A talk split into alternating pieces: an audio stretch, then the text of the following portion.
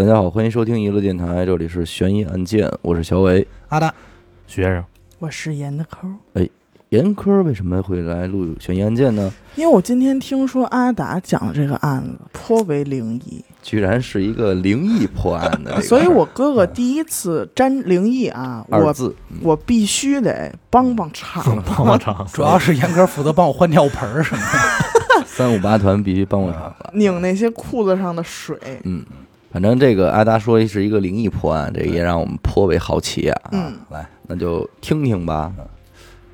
打这个案件开始之前啊，嗯和以往稍稍有点不同啊，嗯，就是咱们今天这个得有一开门儿，怎么讲？拿一故事开门哦，灵异故事吗？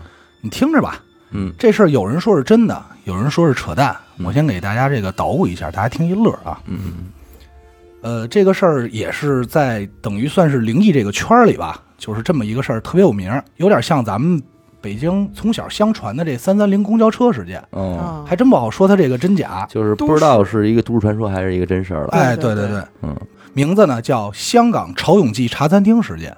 这个好像还真是有所耳闻。这个名字出来了，那自不用说，这肯定是一香港的事儿。嗯，是在这个一九八九年十二月，香港新界北地区有一个茶餐厅，名字叫潮涌记。嗯，茶餐厅呢，咱北方人不太熟，但是南方朋友特别熟悉，也是遍地都是。嗯，这里边啊，你比如说想喝点粥，吃点面条，嗯。它都有。而且啊，甭管是中式还是西式，人都能给你做。嗯。而且还有点这点心，像什么蛋挞呀、菠萝包啊，就这乱七八糟一大堆。嗯。起司。啊，对，这个潮涌记呢和一般茶餐厅也没什么太多区别，不光可以堂食，也负责送外卖。十二月这么一天，零零零零零零电话响起来，这伙计就赶紧拿起电话，就听电话那头就问：“喂，是神探阿乐吗嗨，我以为是啊是蘑菇屋嘛？”，啊，然后然后伙计就赶快说呀：“什么案件嗯啊？没有啊，嗯忽必，人家是正经的订餐电话，嗯嗯订的什么呢？就要了个蛋炒饭、牛河、炒牛河，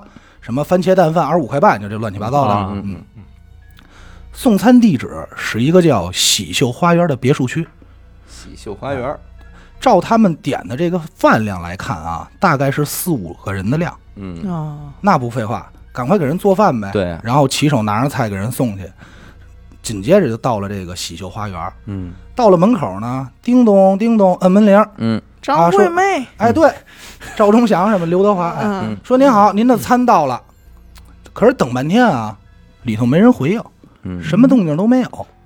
他这等着就有点不耐烦了，嗯左等也不来，右等也不来，心说你这什么情况？我给你送了，你这家里又不没人，嗯而且不是说像现在啊，嗯你还有一手机能联系一下，那会儿谁也联系不上。只能干敲门啊。对，就急了，就有点不高兴，就使劲咚咚咚再敲，敲大点声说：“哎，您外卖到了，开个门。”哎，嗯还是没反应。这会儿伙计转身就想走，刚转身，儿门开了，啊，但是没有全开，就开了特别小的一个缝儿。嗯。从这缝儿里头伸出只手来，手里拿着一叠钱。哦啊，说：“哎，你这饭钱，嗯。然后你把这外卖啊放门口地上就行了，哦。咱们无接触配送。哦啊，啊这是疫情期间。是是。啊，没没没有这个啊。嗯。而这伙计就心想说：“这个够怪的，这家人啊。”是，而且啊，这门缝里头往里看啊，一片漆黑，压根儿就没有开灯，哦他还看了看，就瞟了一眼嘛，对吧？嗯也不知道这家人干嘛呢。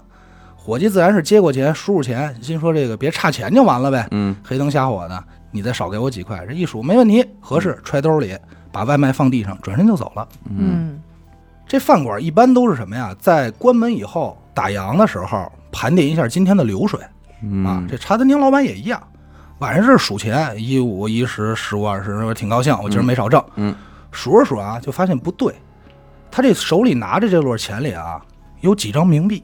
啊，当时老板呢想的还真不是灵异事件，嗯，他想什么呀？估计是有小伙计偷钱，嗯，换钱嘛，掉包了，哎，对跑这给我这滥竽充数来了。嗯，因为咱这故事这么讲的，所以咱第一反应是那个。但是人家对于老板来说，一天多少客人呀？订外卖的多多呀？对，他也对不上是哪家儿，而且也不是他送的。嗯于是他就把所有伙计都叫过来了，左问右问。伙计们说：“我不知道，啊嗯不不不是我拿的呀。”嗯对吧那只能不了了之。第二天又接到这么一电话，嗯地址还是这个喜秀花园，同一个地址，依然是点了四五个人的这个食量的食物。嗯，寸就寸在又是同一个骑手给人送饭。接下来发生的事儿啊，跟头一天一模一样。如出一辙。哎，开一小门，露一缝儿，给钱，放门口，关门。当天晚上，老板又数钱，数数数，又发现这钱里有几张冥币。还是这出，对，这老板就有点虚了。为什么呢？因为感觉这事儿啊，不太像是伙计干的。嗯，因为咱说伙计偷钱，高招多的是，对，真没必要，这有点太缺了。太太明显了嘛。对，而且所有人都知道老板晚上盘账，这方法实在太嘚儿了，对吧？嗯嗯，于是就把所有伙计叫过来，就问说：“你们说说这两天店里边有没有发生什么奇怪的事儿吧本来香港人也信？”这个，哎，对，就其实开始有点往那边去了。嗯嗯，然后这时候有一小伙子站出来了，正好就是给这个喜旧花园送餐的，嗯说怎么怎么怎么回事儿，发生了什么什么。第三天啊，果不其然，外甥打灯笼照旧，嗯，又来这么一电话点餐。老板呢决定自己亲自披挂上阵，说得了，我给他们送餐吧。嗯，我倒要看看这里有没有什么猫腻儿，是不是像他说那样。嗯嗯嗯，同样啊，到了这家门口，敲半天门，没人回应。嗯，等了半天，迟迟有人开门，从门缝里伸出只手来，一叠钱，然后把外卖放地上，都一样。这回呢，老板是长了个心，因为听说了嘛，嗯，就特努力想通过这门缝往里看，嗯，可是着实是什么都看不见，太太黑了黑了嗯啊。然后呢，就拿钱来啊，特别仔细的翻来覆去看了好几回，因为已已经两回了嘛，就特怕这边有什么猫腻。仔细看啊，也正常。嗯，那得了，就把这万元放这儿，转身回店里了。嗯回来之后，老板长了个心，嗯决定把今天从这儿收回来的钱啊，和之前收的钱、其他的钱分开分开放，对，单独放在一盒子的隔间里，嗯哎，别混喽。转眼到了晚上，老板又这数钱，什么钱都没毛病，可是，在隔间里这钱又变成了冥币。哟，这时候老板就真慌了，后背发凉，头皮发紧啊，嗯嗯，报警。报警，对他倒没想别的啊，就报警了。嗯，警察接到这电话呢，没耽误，立刻派人到了喜秀花园这个订餐地址，敲半天门，没人回应他。嗯这回是真没人来了啊！警察来了，这怎么敲啊也没用。嗯于是警方决定破门而入吧。嗯啊，当时就打开这房门进去了。等进去的时候，所有人都傻了。嗯，这屋子里啊，四具尸体，而且是腐烂的尸体。哦，随后，警方就赶快封锁了现场，并且询问这周边的邻居，嗯说：“那个你们知道不知道发生什么事儿啊？这家人，嗯或者有没有什么奇怪的呀？”打听，周边邻居就说：“说没有啊，嗯说这两天啊，我们这天天还都能听见他们晚上打麻将呢，嚯，而且啊，根本不知道说这家人会有什么事儿，压根儿没感觉有异常。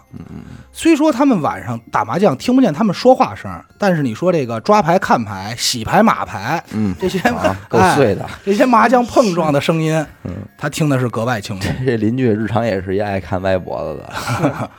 是吧？反正这这这些听得很清楚。嗯通过法医的鉴定啊，这些腐烂的尸体死了大概已经有一周的时间了。嗯但是最让人不能理解的是啊，这四个尸体的胃里都发现了消化不到一两天的新鲜食物，而且这些食物正是来自潮永记茶餐厅。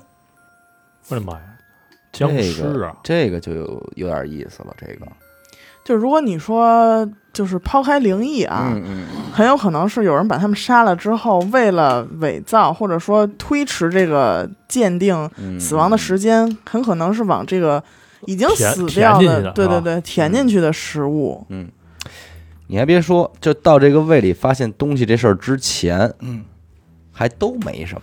都没觉得那么吓人，是吧？对，警方还在这个茶餐厅收到这个冥币上啊，发现除了送餐伙计和老板的指纹外啊，还有这屋子里另外两名死者的指纹，就是这钱也有东西。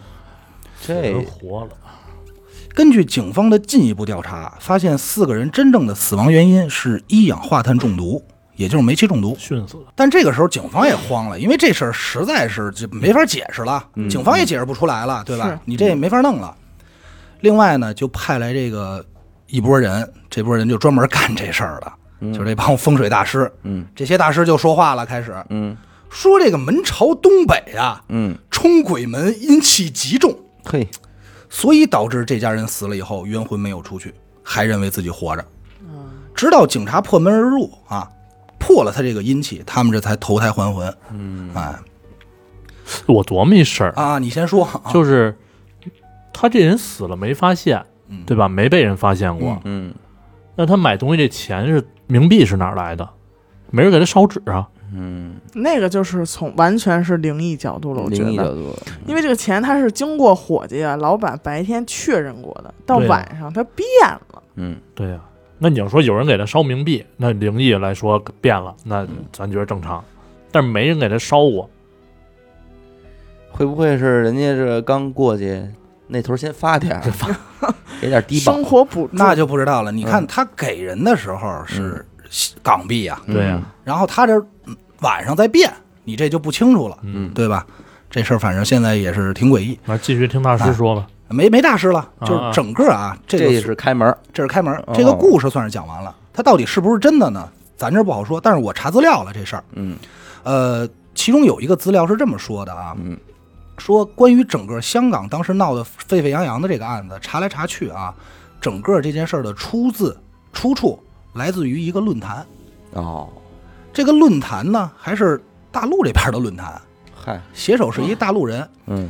这哥们儿呢，专门写这些灵异小说，嗯，但是据写手自己说呢，所有的故事都是他亲身经历，嗯。只不过是换了个地名，换了一些人物。这个大陆的作者据自己说啊，在香港上班的时候当过警察，哦，所以他是这么经历的一个真实事件。一个阿 Sir，哎，但是咱这说啊，如果这个他这个故事再能最后再给这个案子给破了，嗯，就是他怎么做到的这些事儿给理出来，这还真是一牛逼的案子。剧，剧啊，对不对？对。牛逼的剧，就是杀人手法怎么着的，是吧？嗯。这开门算是结束了啊。嗯，咱为什么说今天拿这么一个故事开门呢？这么个事儿，那想必是，因为里头有两个东西，一个啊，大家喜闻乐见的灵异，嗯。一个是警察。嗯因为在我心里头啊，一直觉得啊，一般见着警察叔叔的时候，我心里特踏实。嗯我认为无论是什么坏人也好，还是灵异，它都不存在了。嗯嗯，因为警察代表的是法律和科学，嗯对吧？嗯。但是我看了这么多灵异案件，我就发现啊，警察的破案手段有的时候也挺怪的，也挺灵异的。嗯就像我们接下来咱们讲的今天的主要人物啊，这个案子，这人叫高仁和，台湾人，可能很多听众都知道啊，嗯但是我不知道你们清不清楚，这个高仁和呀，以前是台湾的这个警察，现在退休了，嗯在台湾很多综艺上还挺有名的，经常就来讲述自己年轻的一些经历呀，还有办案的过程和故事。嗯现在这个高警官是侃侃而谈，但他据说自己啊，年轻的时候是一胆儿非常小的警官嗯啊，而且就是也挺辛苦。据说自己一天上班就是要连续什么三十二小时不能合眼啊，就这种。在他从警多年的时间里啊，曾经发生过这么一个案子，让他一直记忆犹新。嗯民国八十二年年底，咱们的时间呢是一九九三年年底。嗯哎，这么一大清早，嗯，台湾老百姓跟咱们都一样啊，喜欢早上晨练运动舞的。嗯，在晨练的时候啊，就发现内河三段的公路这块有一个叫什么呀？警察公墓嗯啊，就这么一个地儿。在警察公墓的一棵树底下啊，发现一书包，而且啊，一看就知道这是一小孩的书包，周边还尽是洒落的书本儿那这些人就赶快打开看呗，一下就能看见这个孩子名字对叫小敏。但这事儿肯定不寻常，因为一般来说啊，咱就说这孩子怎么闹也好，或书包落这儿，一般不是这种散落的状态，对，应该就是被人扔吧了的这种。嗯出点事儿，哎，对于是呢，就立刻报警，通知了警方的这个刑事组。高警官呢，正好受理这案子，就到他手里来了，到他手里了。经过人名的排查啊，他发现这个小敏是谁呢？是一个礼拜前一个母亲报的案提到的人名。失踪的，失踪，对，说自己的女儿在放学后就没有回到家里，消失了。一个礼拜前呀、基本上已经非常危险了，凶多吉少。对，而且就是说，咱多想一个啊，如果是绑架的话，一个礼拜时间，怎么着也跟应该跟受害人家属联系了吧？要钱了，要钱、勒索全没有，那我们大概能想到这小姑娘是一什么结果。嗯嗯于是呢，刑侦组组长就带着这个老高，咱们这男主以及所有线上的同志啊，嗯赶快通通集合，甚至还叫了这个民防义警过来支援，到内湖的这个警察公墓搜山。可是搜来搜去啊，从前门一直搜到后山，因为这个警察公墓很大，嗯，它就有点像公园那种，明白。始终什么都没有发现啊，甚至于相关物品也没有发现。但对于警察来说，这事儿就有点难了，因为除了搜索现在这个区域以外，没有别的地方可以搜索了。对，没线索。对，你也不可能就因为这事儿到整个台湾大面积搜索，也不现实，对吧？嗯。一般这种情况呢，警方采取的方式呢，都是说重新调查一下这女孩的书包，看看能不能找到其他线索，或者说逐步的扩大搜索范围，一个区一个区的排查。嗯，但是并没有。这组长就说了一句话，说赶快去买把香来，就哦是，上供那香烧的那香。当时啊，高仁和是懵的，说就是啊，什什么情况？嗯买香干嘛呀？但是那组长命令不能不听啊，官大一级压死人啊。嗯于是就飞奔下山去买香。嗯买回来以后啊，就把这香交到这个组长手里。嗯组长点燃了香，双手捧着一大把啊，这么捧着。嗯捧完以后啊，突然伸起一只手，对天空高举，嗯大喊：“嗯小敏，我们来找你了！如果你听得到，想让我们尽快发现你，你就赶快让我们发现。”说完啊，顺势就把这把枪咵插在地上了。哦，就在这组长做完这套事儿以后，大概不到五分钟的时间啊，交通队的一个警察在这个警察公墓后头有一个叫废弃公寮，这应该是台湾的当地土语。寮是什么意思？就是小屋的意思。嗯嗯说白了就是一个废弃的工人休息房，嗯人们干完活在那儿喝茶歇会儿这种地儿。小棚子，哎，对，小棚子。这个巡逻的这个交警呢，就站在这个屋顶上往外往外看，因为站得高看得远嘛，视野比较好。嗯好巧不巧的，这屋顶上有一破洞，这么大一窟窿，他就能从这窟窿往下看。嗯往下一看不要紧，里头有一什么呀？有一个玻璃纤维的浴缸，在这个浴缸里啊，全是衣服杂物这种东西，而在这些衣服杂物上头有一颗人头。哎呦，看见以后，他就大喊呀、嗯。说说这这这这这这这儿呢，在这里啊，在这里啊，对我估计应该是结巴了啊，因为你想他那视角从上往下看，一颗人头，那吓坏了。嗯，然后所有的这个警方就赶快赶到了，嗯。把这小女孩啊从衣物中抱出来了，还行，是一整尸，哦，只不过露的外只边有是露外头是衣服给一人头埋上了其他全被衣服盖上了。嗯这小女孩很瘦，当警察把这女孩抱出来的时候，发现小女孩脸没了，脸脸没了，应该是被毁了。怎么个毁法呢？这个具体他就没形容了嗯啊。虽说警察第一时间用这种上香的方法找到了这个小女孩的尸体啊，嗯这就其实已经很怪了，对吧？嗯这太不像刑侦手段了。嗯嗯但依然没有任何线索可以破案。嗯时间呢又过了一个礼拜，这案子依然是进行调查中。嗯这小敏的家人呢，就是父母啊，这个阿姨啊什么的都来了，交给警察一东西是什么呢？是一卷录音的磁带。当时警察不明白，说这这什么意思？您这是什么情况？嗯是有新线索还是什么？嗯这女孩家属就说说，这是我们去一个神坛做的法事，这法事叫千亡魂，哦，我们把小敏的这个魂啊给牵回来了。招魂，而这个磁带啊，就是录音，这是小敏被牵回来以后说的话，我想给您听一下。哟，产生了还能对话，给录下来。高仁和老高啊，自己在讲述这案子的时候啊，他是这么说的：他说这个东西有点有点不好说，为什么？因为他没有科学证明，对，嗯，实在是不能拿它去当线索去判断。对呀，但是我这多说一句啊，你们组长都烧香这招了，还有什么信不信的，对吧？啊烧香灵了呀，啊，对，烧香灵了呀，呃，烧香灵没灵，其实咱还不能往对，没准是个巧合。啊对就是一巧劲儿嘛，也没准是巧劲儿，是吧？嗯。但是警方呢，为了尊重这个受害者的家属啊，还是决定把它做成译文翻译出来。什么意思呢？就是他要把录音的内容全部写下来，这边听这边写。而咱们这个男主高仁和正好是负责戴耳机翻译的人，嘿，他就听这个录音。这个录音啊，有一个小女孩一直在哭，嗯啊，然后是一个年纪比较大的人说：“妹妹，你不要哭了，小妹妹。”嗯啊，然后小女孩还在那哭，然后大人说说来抬头站起来，你看看你前头站的是谁，嗯你来看看。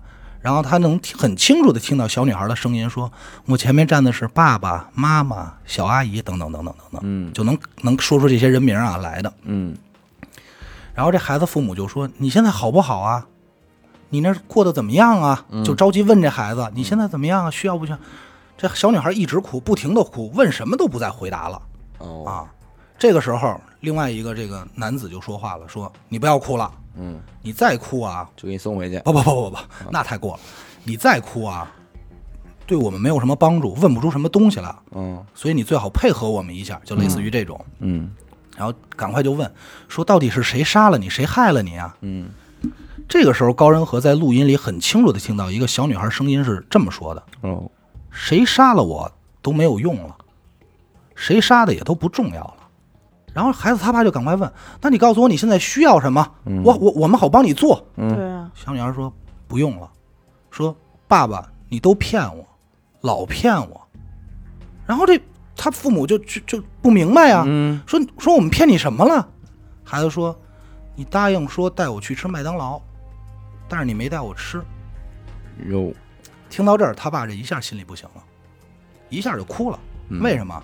九三年那会儿穷，嗯麦当劳就也不是说想吃就能吃的，挺贵的。而且之前你别的不说，这句话，哎呦，孩子没了，说我骗他，嗯多扎心。这最后这点愿望，哎，嗯，对。高仁和听完这录音呢，就是把这些话啊全都记下来了。嗯而且他也是抱着半信半疑的状态，因为他也不知道小女孩说话什么声儿，嗯对吧？他万一是假的呢？对，嗯而且也不确定这事儿对破案有没有帮助。嗯哎，但是这案子呢没有断，一直大家持续查着。大概又过了一个多星期，突然有这么一天啊，这警察在这个警察公墓这边走访，看到一个遛狗的大姐，嗯就赶快过去询问案件嘛。嗯拿着小女孩的衣服就问这大姐说：“您看这校服，您认识不认识？眼熟不眼熟嗯，？”大姐说：“我见过呀，这还是一小孩儿小女孩穿的，是不是？”目击过，这警察一下说：“哎呦，那这是有破案希望啊，对吧？”嗯就赶快问说：“说您说说，快说说怎么回事吧？”这大姐说：“这事儿我印象还特别深，嘿因为我常年在这边遛弯儿，啊就从来没见过小孩来这边。嗯你，警察公墓嘛，孩子有什么可玩的，对吧？对，但是那天我正好看见有这么一人带着孩子来这儿，这时候警察就高兴，就说：“那是吧？那您快说说吧，您对这个带孩子来这人有没有什么印象啊？”大家说有，带他来的这个人啊，长得特别的丑，哦，而且我还记得啊，这人全身脏兮兮，不怎么爱洗澡，看着勒了勒特的，嗯就这么个样。嗯当时高仁和就通过全身特别脏这一点，基本上就能锁定一一个特殊人群。什么人群呢？台湾话叫游民，嗯。嗯，流浪汉呗，哎，也就流浪，就是流离失所这些无所事事，也不能完全定义成流浪汉啊，嗯。就这这么一茬人。盲流子，哎，街溜子，嗯。随后就带着这大姐回到了警察局，在这个资料库里拿出一本游民的资料，嗯。把这资料放在大姐面前，说：“您看看这里有没有？您说那人吧。”嗯。指认，对，大姐那儿翻啊，照片，一页、两页、嗯，三页，就是他。就是他，第三页就翻着了。警察就问说：“您确定吗？您这也太快了吧？嗯您这别蒙我们是吧？”你再往后看看，对，您再看看这后头还有好几摞呢。嗯他说不用了，就是他，一定是他。他说您怎么那么确定啊？大姐说啊，因为这个人呀，眼睛长得特别的吓人，特别恐怖。嗯，怎么个恐怖法啊？警察问说这人啊，三白眼儿，哦，黑眼珠特别小，嗯就是一般说这三白眼的人就长得就挺挺厉害的。嗯，说就通过这个，我绝对认不错。我还以为大姐说您怎么这么确定？还有我们街坊啊，那有点过了，那为什么不早说？是不就是是？和古丹宁是一阵儿的，就为了过这么一瘾嗯啊？没有啊？警察一看这人名叫阿明，哦，哎，曹阿明，立刻展开调查，很顺利的啊，就在这个游民收容所找到了他。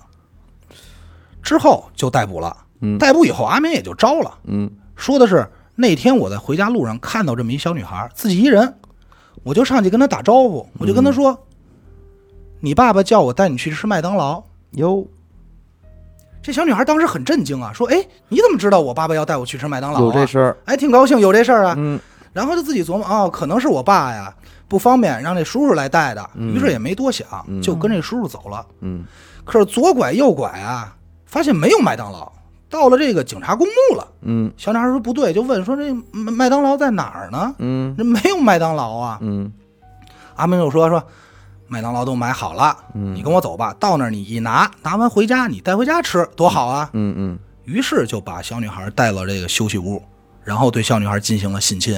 哎，最终发生了这么一个惨案。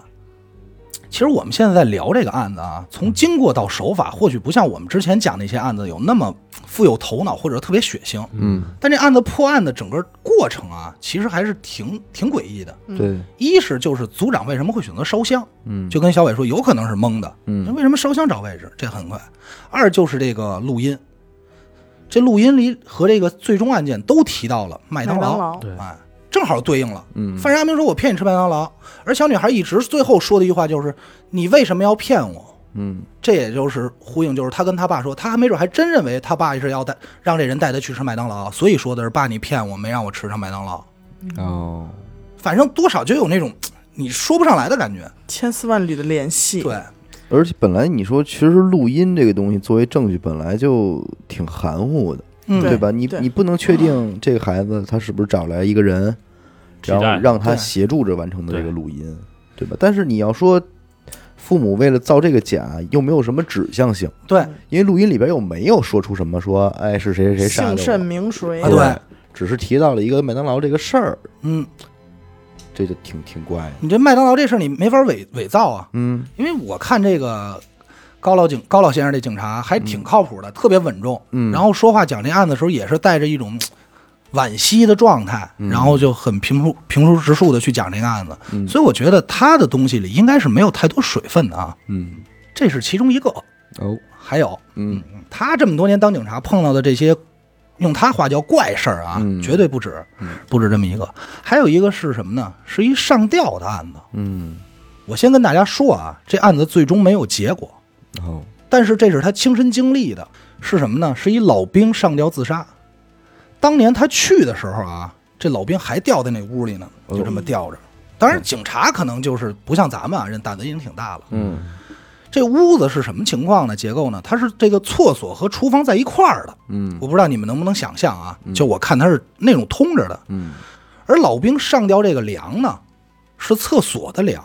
哦这梁大概比咱们正常人那个拳头啊再粗一点儿，脚底下啊有这个踹倒了的凳子，哦，还有就是哎皮鞋擦的倍儿亮，放的倍儿齐，哦。还有这么一遗书放在那儿，这挺有仪式感，对挺仪式感。哎这挺有仪式感。遗书放在那儿，我看还毛笔写的字儿呢啊，这遗书是啊，啊对，这个内容老。兵嘛，嗯。内容上说的什么呢？这我叫什么什么名字，嗯。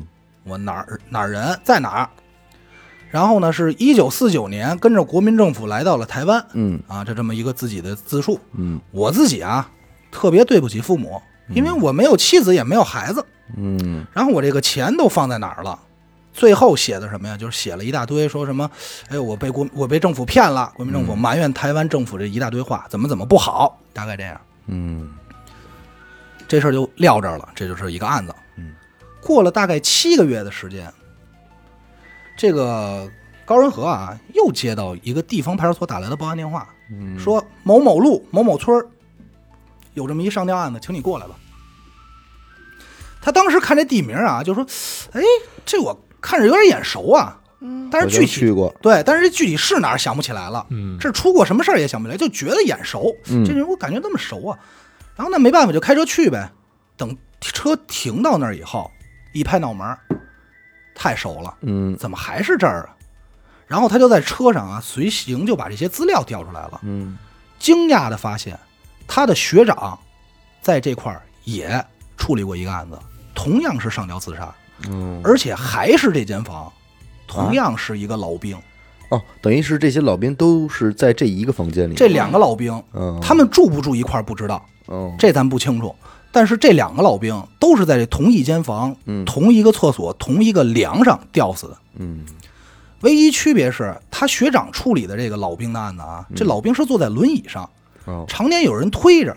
据推他这个人回忆啊，说老兵到后来每天路过这儿就说有人找我。哦，啊，有人找我，然后他就推到这儿，然后也没事再推不走呗。嗯。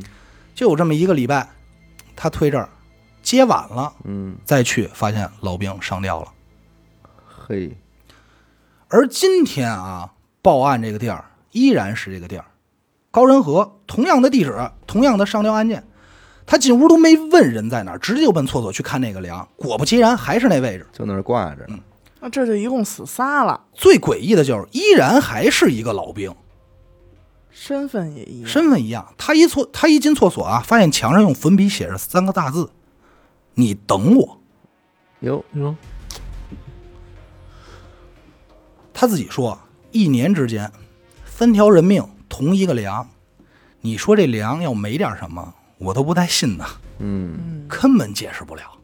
那没查一下关系吗？这三个老兵是一块儿的战没有友吗？没有，什么都没有。他肯定调查过了，没有任何关联。没有任何关系，他就解释不了了。嗯，怎么看都是自杀。但是你说，就是老兵这个群体在台湾，实际上他们要干出这种事儿来，也不是那么不能理解。嗯，但是那个年代，嗯通信也不是很发达，不是说现在微信群或互联网，咱们攒着干一件什么事儿，嗯，这个太巧合了。不不不，就是我觉得啊，就是它的为什么我觉得灵异的意味，呃，不是那么的重呢？嗯就是首先，台湾的老兵在台湾当地是居住在一起的，啊，他们退休以后也会有像像咱们这边大院似的那种眷村啊什么的，嗯。他们住着。干休所，干休所。他们四九年过去，这个案子是九几年的事儿，对，四十年，他们也其实也都是就年近古稀的人了，七八十，嗯。对嗯。而这帮人在台湾这么几十年，其实唯一想的事儿就是回大陆，对又回不去，然后自己又，所以为什么第一个老兵说这个国民政府骗我们，嗯嗯，就是因为他们被被骗过来，就再也回不去了，说好了能回家也回不去了。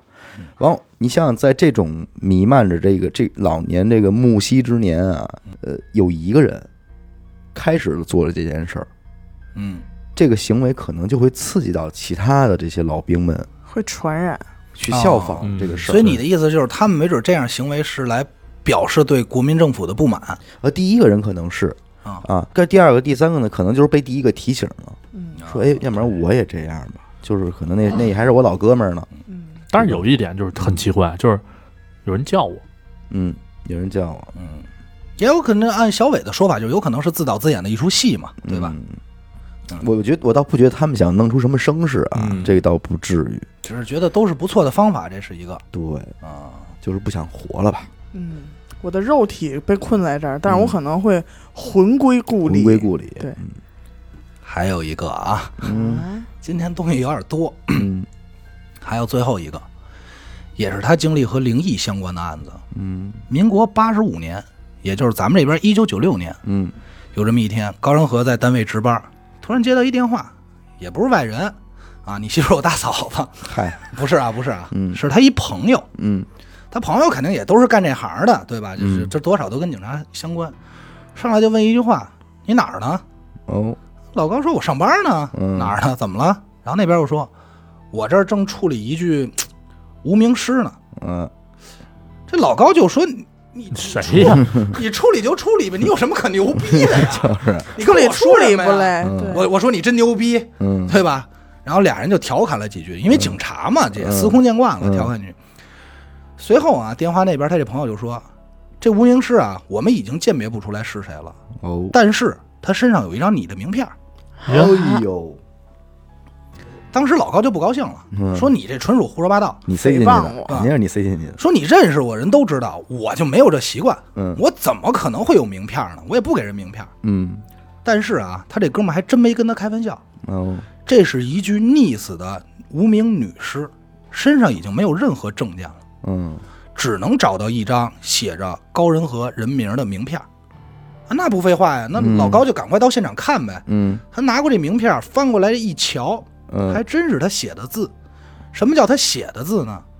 当年这名片递出去的时候啊，他没有名片，没有没见过警察给名片的，对吧？嗯对嗯他是拿着办公室的电话名片啊，嗯背后写的自己联系方式，哦，手写的，不是那种打印的，不是。嗯而且啊，他还只给过一个人，那肯定这这肯定太好回忆起来了。太好回忆了顺着线索往下捋呗。也确实是自己电话。突然他又想起来，给过一什么人？给过一女孩儿。嗯，他赶快回去调查档案。为什么调查档案呢？因为他给人名片一般都跟案子有关。嗯，嗯他马上去，很快就查到了这个信息，然后给这个逝者的父亲打电话，让这个家里来认尸。父亲呢，正好也是几天前报案说女儿失踪了。嗯发现尸体这天啊，就是给老高打电话这天啊，正好是十月十二号发现的这名女尸。那到底怎么回事儿呢？这案子往前倒两年，两年，两年，九四年，对，在这个内湖地区啊，有这么一汽车旅馆，嗯有一对情侣要退房，说我不住了，离开。男生走前头，女生走后头，手拉手这么往一块儿往外走。嗯他们住这个旅馆啊，住楼上，下来的时候呢要走楼梯。嗯，这楼梯咱知道啊，它就算不是旋转的，但它也有这个回形杆儿，对，嗯。贴着这种，怕人掉下来嘛，嗯。对吧？可是好巧不巧呢，正好是这个到底下的时候啊，有一个栅栏没有了，空了，但是固定栅栏在地上有着一螺丝还在，嗯。你们能明白吧？嗯。就相当于在哦台阶上、毛衣尖儿。冒一尖儿有这么一螺丝，它比这地高出一点儿，用来固定那个扶手的。嗯，走着走着啊，这男生突然脚一滑，咕噜咕噜咕噜就滚下去了，嘿，正巧脑袋啊杵在这滋在这螺丝上，哎呦喂，一下就扎进去了。嗯人躺那儿啊，因为我觉得为什么说他这个还比较那什么呢？他形容就是人躺在那儿啊，都什么叫都先不说，就直接在那儿抽搐哎，啊，应该是杵着神经了对。对对对，嗯，就在那儿抽搐。他形容的很细啊。这时候旁边这个女朋友就吓坏了，这女孩也不知道该怎么办，就赶快联系这个警方和这个消防队。咱们这老高也同时就跟着一块儿来到现场了。嗯这消防队看了半天啊，说这真没法处理，评估了一下，为什么呀？他们就在商量，我是锯这螺丝，还是拔，还是拔这嗯人、没法拔，啊？咱知道拔肯定没戏了，但锯锯不了，为什么？这螺丝离头太近了，它嗯贴着对，贴着地面，你怎么不锯啊？这会儿这人还活着呢吗？活抽搐呢，哦还活着呢。你这个真难办，嗯，那就拔呗，嗯，最后最后没办法啊，就是把男孩送到医院的时候，人已经死了。那肯定啊，这事儿啊，咱怎么看来它都是纯纯粹的意外，嗯你 只只能是意外了呗。但是你警方出警了啊，所以依然还是要进行这个尸检，走一下这个流程。对，因为他非正常死亡。哎，，对，没错。咱们这老高当时在现场干嘛呢？嗯老高负责照相，他拿这相机就是这拍立得啊，啊，要拍什么呀？这个摔的地方、嗯门牌号码、楼梯，甚至于他们住的房间，这要备案啊。对，拿着咔咔拍。这警察警方啊，咱们都知道，其实警方特别喜欢用胶卷相机和这拍立得，嗯为什么呢？因为它不像数字相机那么容易更改。你比如像碰见我这种 PS 的，对吧？就给给给变了，线索不现实。这老高拍呀、拍拍拍拍拍完以后，这拍立得不是摁完滋滋滋就出照片吗？对嗯他照片他就晾着干呗，拍完了就晾晾晾晾，等回去拿回去干。晾干的时候，他就发突然发现啊，他在拍他们所住的这屋子的照片的时候啊，嗯有一女生，这照片里啊，身穿白色的衣服、蓝色的裙子，而且是背对着这个镜头，妈呀，他拍的时候没看见。拍的时候没看见呀屋。里没人嘛，而且你想拍立得，他这眼睛对，他这眼睛对着那个呀，拍立得，对吧？嗯嗯嗯可能也就没注意。首先呢，他肯定是没往灵异这儿想，他就看这肯定不是死者女朋友，因为他不穿这衣服，哎，于是他就说哦，这是服务人员，他们叫妈妈桑，是吧？就服务人员，这凭什么不往灵异楼想啊？难道拍的时候警察？嘛，警察没注意啊。好家伙，我得说说这老高了，又烧香吧，又怎么着？那么多案子，你经历这么多了，还不长点心呢？但是这个作为证据的照片里头啊，是不能出现警察以外的人的，嗯所以他没办法，只能回去重拍，然后开车回去哎，可是他当时没有封锁现场嘛？按说这些都应该是封锁了呀，被拉在警戒线里面的。他是拍完之后走了，看见照片上有，嗯，所以我就我的意思就是说，那嗯根本不可能有这样一个人存在，嗯对吧？对，你听着呀，他是回去拍拍的时候呢，到这个取车医馆，他就跟这服务员说说就抱怨，嗯，说一会儿我在拍照的时候你们就别上去了啊别，瞎转，对你这不给我捣乱呢吗？嗯，然后服务员说说谁敢上去呀？我疯了，出这么大事儿 哪有啊？啊！你你这个可不像说单纯开门发现一个尸体几天呢，这还活着的，嗯现死我们这儿的，你这疯了，谁敢上去呀？嗯这个时候啊，他就觉得有点不对了，但是就走了这么一下，也没多想，毕竟警察比咱胆儿也大，对吧？对，随后呢，他就带着这个女女孩儿，他这女朋友回去做笔录。嗯等所有笔录都做完以后，他就拿起身边一名片儿，就是他办公室这名片儿，在后头写了自己的电话号码和名字，跟他说：“你要有什么事儿可以打电话找我。”哦，哎，这就是咱开始说那名片儿。他为什么要给他留这名片儿呢？原因也很简单，说你这个我们接下来可能还要对你男朋友进行这个解剖，再做一些进一步调查。然后到时候可能得征得您的同意啊，或者是这个进展要有什么新的进展，得告诉您，得联系您一下，嗯。就这么着才留的。可是没过几天，大概一周左右，这女孩就开始给老高打电话了，嗯。说说高先生，说我这两天一直做梦，梦到我男朋友，嗯。他说他是被人推下去的。哦。这老高也不知道该说什么了，嗯。他那会儿还年轻呢，他那会儿特别年轻嘛，也不知道该怎么安慰，就只能说说，哎，你想多了，可能就精力压力太大。嗯说这案子咱们怎么看，它都是一个意外，对吧？人说您别想太多，这电话就挂了。可没想到呢，又过了一个礼拜，他又给老高打电话，说我梦到一女孩，说要取走两条人命，一个是我，一个是我男朋友，哎我该怎么办？老高就懵了，嗯就彻底懵了，说说说，说你这梦的事儿，我不是大师，你对我一警察，我不不管这个呀，嗯怎么着也不知道啊。之后也就再也没联系过老高。随后的时间就到了咱们说的十月十二号，两年后的这天，发现这个对，在这个内湖发现这名无名的女尸。这个十月十二号为什么要重复这个时间啊？幺零幺二，正好是那对情侣住在汽车旅馆开的房间号。哦最后也是没想到，女孩做这梦，最后噩梦成真了。在这个访谈中呢，老高原话是这么说的：嗯说这我真没想到，这个我也不知道该怎么解释，这只能看个人吧。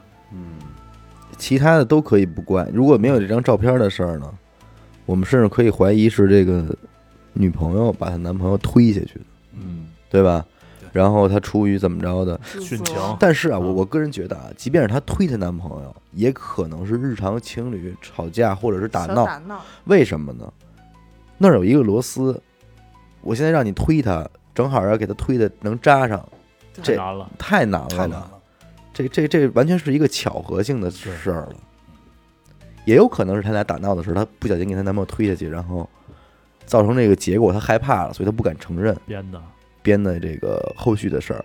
但是照片没法解释，解释不了，因为还是这件，还是这句话啊，什么职业说这句话，给我们的那种信服度和恐惧度是不一样的，嗯，对吧？就是如果我说这，或者我朋我我一讲话就是我一朋友给我讲的啊，嗯那可能这里添着水分，因为咱都知道，所有的故事啊，这种小说也好，他第一句话说这都是真事儿啊，嗯，要不他不给你带这情绪里。但是作为高仁和这种你，别你别含沙射影，我们我们咱们的灵灵异都是真的啊，灵异可都是真实的。啊，不是，咱就是说啊，但是高仁和像这种警察啊，他在讲的时候是没有任何情绪铺垫的，嗯就是渲染气氛，他是没有的。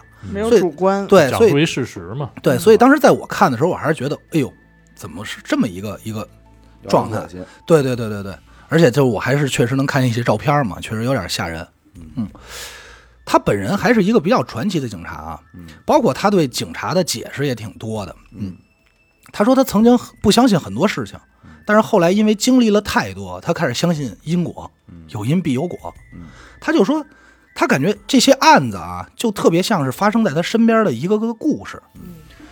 故事发生好了，就等着他去进入呢。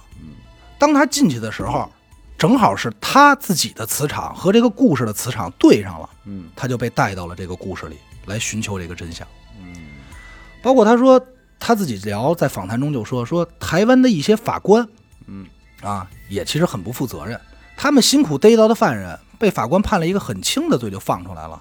比如说是你实际上至少判个一年两年，那法官那儿可能他不可能给你判到一年，嗯，特别轻。但这个也不是那么难以理解，就是你警官作为办案人员，他们在调查或者是抓捕的过程中受受的所有的折磨，可能会给他们带来这个呃嫌疑人可恶不可恶。就主观意识上，对，因为有时候我看抖音啊，你比方说在拦马这个在五环主路上拦这个摩托车，嗯，摩托车叭给你一冲，撞了，那这个时候我觉得警警员们作为人，他肯定会生气，对，而且他肯定觉得你就应该是重罪，对吧？但是可能同样这个事儿，你再传输到法官那儿，嗯，你人家就肯定按法律去走，就不会给你一个多么高的一个定罪。嗯那这一下可能警官这块心里会有点落差嗯。我明白嗯。但是他说的这个意思呢，还不完全是这方面，他指的是什么呢？嗯他说有些犯人我们逮完以后，他很快就放出来了，他会对我们警察、嗯执法人员实行报复，哦，他会涉及我的家人安全，嗯我的安全和家人安全。那如果你作为法院，你后头已经没有执法人员作为你的后盾了，嗯那你又怎么办呢？这是他去考虑的问题。嗯还有说，台湾法官是特别不愿意判死刑的，嗯，逻辑呢很简单，就是法官不想杀生。如果判了死刑啊，就等于说是法官杀人了，他不想人死在自己手里。这个这个这个也有这个迷，就略微迷信了，但是还是跟咱之前讲那个日本那个案子似的，它有这个国际社会的一个主流的文化趋势，是吧？影响没有他这个只是他后来访谈自己说的一个话啊，我觉得还还有点那种警察的范儿。大家来品品他是一个什么样的警察啊？嗯他说，包括法官不判死刑的，还有另外一个原因，就是即使你判了，可能很有可能没有人去执行，嗯都不想沾沾对这条命呗。因为执行的人他手里拿这把枪开枪，他也会认为这人是我杀的。嗯但是高仁和是这么认为的，说你是在替国家做事儿嗯，如果你做一事儿真的有神明上天看见的话，他都要给你颁嘉奖的对。啊，就是你是在那过去那刽子手怎么说的？冤有头，债有主，是吧？什么天有地，罪有地有罪，办事儿的没罪什么的，得先念叨一段儿，再再下刀。就是整个来说啊，这个高仁和是一个很有意思的警察，以后咱们可以再拿出来说，因为他还有好多不是灵异的案件，就是真正他破的一些悬案也挺有意思。他自己也出书了，就是讲讲这些回忆录啊什么的，包括一些人性的事儿，还挺好玩的。有机会咱们给大家捣鼓捣鼓。您看那个人说八字里啊，有一个食神叫七杀，这个神多的话，这个人暴力倾向就重，嗯就是动不动你像咱们生活中有吧，动不动叭就锤个门啊，就是他脾气大冲。踹个墙啊，踹个墙什么的，动不动就就会暴力一下，动不动会暴力一下，而且就极容易动手。这种人，嗯。这种人就是七杀多，脾气不好，哎，这个这种人呢，理论上就最适合当警察。啊，哎，你去看警察里边，尤其是刑警里边的警员，八字就是七杀居多的多。啊，哎，那要咱这么说，许梦上次咱们付费讲的那个案子，嗯那就属于七杀多吧？哪个呀？那警察杀人那个那个，啊，是吧？那有点，但是他没有，他不呈现出那种暴力人格、暴力型人格。也暴力打人嘛，嗯就是他上次说那个其实你按你们那个说，S 啊其实还都挺多，啊，是吧？啊但是就外外外外表就已经展现出来那种对状态了包括咱们说那第一个案子里那个嗯眼睛嗯眼眼珠小那三白眼儿，嗯，应该也是这范儿的。那但是还有官印呢。如果你你你是七杀多，但是你有官印，没准你就是警察。你没有这些，你全是一些更不好的神煞，可能杀人犯，你就杀人犯了。这有点意思。嗯，反正警察这职职业确实不容易啊，尤其是刑警这因为我还看了他其他纪录片，就是什么追捕犯人，他跟咱们看的《法制进行时》不太一样因。为台湾这个确实是他们这个，你这个咱们这边的这个大陆警察绝对不可能在节目里边说这种话，对。对吧？但是他们那边还是这个底线比较低的，看他们真是掏枪摁犯人，嗯。就是那种记记录仪，你哎？但你说这个，但我还真就在这个视频网站上啊，啊，曾经在一个大陆公安执法的这个视频的底下看到了一顺儿的台湾民众称赞，说对警察就应该这样，不应该像我们台湾的警察那样怎么。嗯这视频是什么呢？特有意思嗯，在天津 一大排档门口，啊几个这个咱就说这个小混混什么街的，光街溜子光着膀子跟那吃完了 嗯，跟老板这儿怎么着怎么着的，哎，，老板老板这叭一报警，咵开辆警车下来四个警察，一人拿一警棍，下来，我操，三下五除二，哐哐给这帮孙子给抽的哟，给抽花了，你知道吗？就一个个都跟那都哆嗦，急撩急撩，就往车上拽，摁着头，踹着脑袋往车上踹，就这一个个上去别动，应该是早期的吧？呃，这这个我我时间我忘了啊嗯，反正呱呱呱一顺儿的全给全给弄到那车上去了。因为一开始视频拍的长，嗯。它是一个监控嘛，一开始你能看到这帮人又如何如何猖狂，啊，怎么怎么着，后边都碎了，对，最后警察来让人暴揍一顿，然后乌鸡溜瘦的，哎，底下这个台湾的观众就觉得，嗯，好警察，好警察，说警察对啊，说为什么就是台湾警察现在就处理这种事件就已经不会这样了？嗯没力量。哎，没有力量，他们不会轻易的就动手啊什么的。说，但是他们觉得警察难道不就应该是对这种人狠一点吗？就以暴制暴对，就应该以暴制暴啊！你们就是应该打他们 什么的，反正还挺有意思的。嗯，两地反正不同看，看着挺有意思。那帮那帮咱们这边天津那几个警察下来，好家伙，根本就说说天津话，啊，是谁？是是你吗？是你吗？是是你吗，真的那甩棍抡的，我看着我都，你就看着都疼我看着都疼。